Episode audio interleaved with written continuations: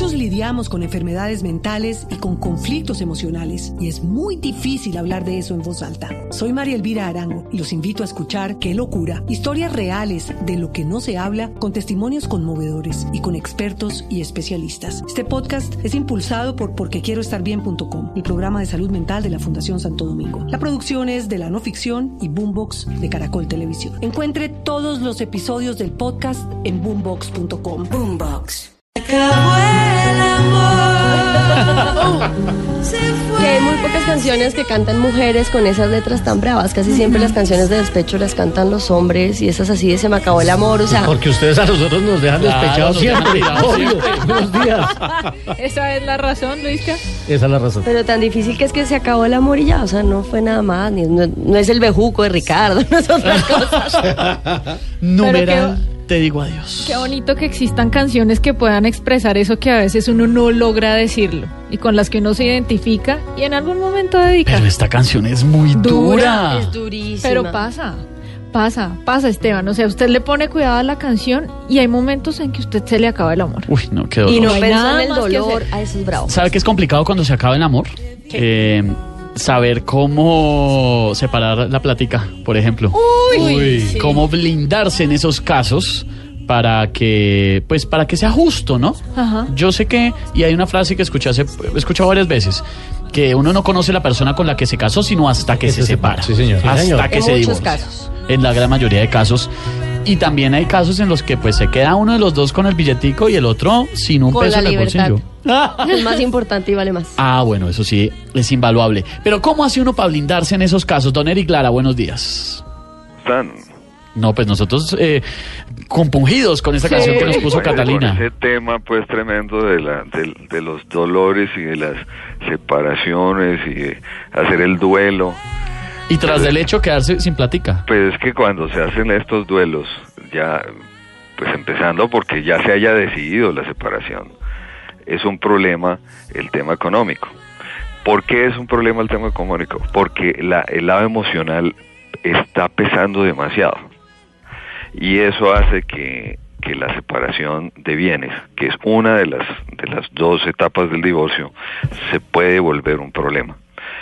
Hay que entender que una cosa es el divorcio, que es eh, te- dar por terminada esa, esa relación eh, legal, y la otra es la disolución de la sociedad conyugal que tiene que ver con los bienes. Se- de- disolver la empresita, que salió mal. Exactamente, así es. Son dos cosas totalmente diferentes. Cuando ya empezamos a hablar de los bienes, y es como una sociedad que tiene bienes y que tiene deudas, es donde empieza el problema. La creencia es que, que eh, normalmente el que generó la mayor cantidad de ingresos debería tener algunos derechos adicionales, sobre todo en el caso en que las mujeres no han participado mucho en la generación de ingresos y de patrimonio, cosa que es falsa.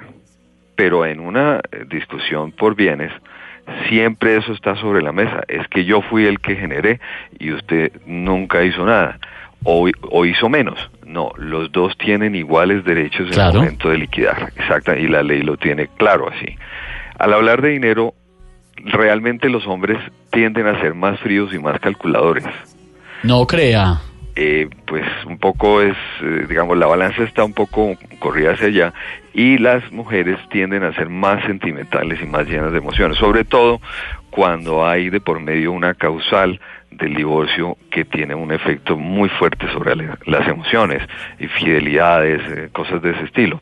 O sea que la, la- la verdad hay que tener en cuenta es que la liquidación de la sociedad conyugal es una transacción comercial, tal cual, y se debe tomar en cuenta como un, un negocio donde no se le pueden meter emociones a pesar de que es difícil. Eric, ¿cómo me blindo? Me blindo no, porque yo no estoy casado, pero ¿cómo se blinda una persona para que no la la desplumen en el primera, la primera La recomendación más Sí, es una desplumada. es precisamente esa, a tratar de separar los sentimientos de la transacción. Sea, si ya eh, se ha tomado la decisión, entonces hay que pensar, precisamente como lo decían ustedes hace un rato, pensar en cuál va a ser el futuro siguiente. Ya usted se tiene que imaginar que va a vivir eh, separado de esa persona, entonces cuáles son las situaciones económicas. Entonces, para porque las peleas en la en las separaciones por los bienes eh, se utilizan como herramienta para venganza, para desquitarse el otro, para, sí, para hacer daño de pronto, para, lastimar porque hay dolor por lo que pasó. Sí, por ejemplo, cuando la, el- a uno de los cónyuges siente que es por culpa de él que se acabó el matrimonio, entonces tiende a ceder más. Ese es un aspecto psicológico que se debe manejar en el proceso de la separación. Entonces, si siente que, o, o la persona que piense que no recibió suficiente afecto y cariño entre el matrimonio, entonces quiere reivindicar eso a través de entonces a mí me toca más porque es que no es que yo fui el que puse más tratando todo, de salvar la relación Claro. entonces todos esos aspectos emocionales y psicológicos hay que tratar en lo posible de quitarlos del proceso de separación económica qué bienes entran entonces ese es el problema que en muchos Todo. casos claro pero es que el problema es que usted sepa qué existe y qué, no, qué, qué bienes hay muchos casos en parejas en que se ocultan bienes y se ocultan negocios a su cónyuge.